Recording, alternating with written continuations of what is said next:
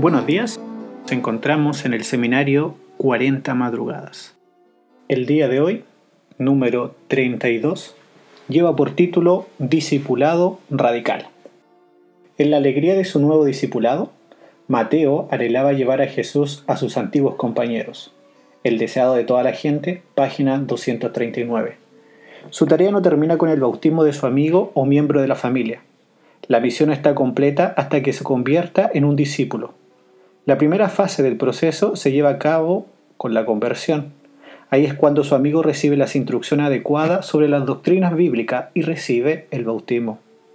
Luego se pasa por un proceso de confirmación de la fe y la madurez espiritual, y en consecuencia debe ser enviado a cumplir la gran comisión de Cristo, es decir, el nuevo discípulo inicia el proceso para convertirse en un discípulo. Una de las formas más interesantes es llevarlo a la clase de discipulado, que dirige la Comisión de Mayordomía en la hora de la escuela sabática. Todos los nuevos discípulos recién bautizados deben ser discipulados en una clase especial por un maestro excelente. Como discípulo aprendiz debe ir acompañado en todo el proceso. En primer lugar, debe ser instruido para identificar a un amigo, vecino o familiar para convertirlo en un discípulo de Cristo. Él debe ser instruido para seguir los métodos de Cristo.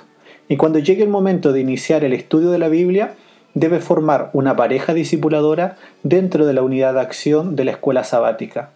Acá es importante la labor del maestro como pastor. Esta pareja discipuladora le ayudará en esta nueva experiencia. Anima a su discípulo a dar estudios bíblicos y esté siempre a su lado para darle seguridad. Cuando este nuevo discípulo sea llenado por el Espíritu, se convertirá en un discipulador. Él se duplicará con este nuevo creyente y usted irá al campo de misión para salvar a otro. La mensajera del Señor señala que el primer impulso del corazón renovado consiste en traer a otros también al Salvador. Aquellos que no poseen ese deseo dan muestra de que han perdido su primer amor.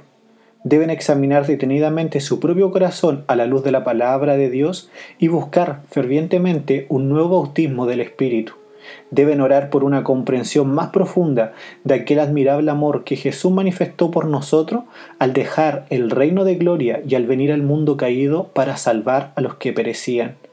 Pero los que no tienen ese deseo dan evidencia de haber perdido el primer amor.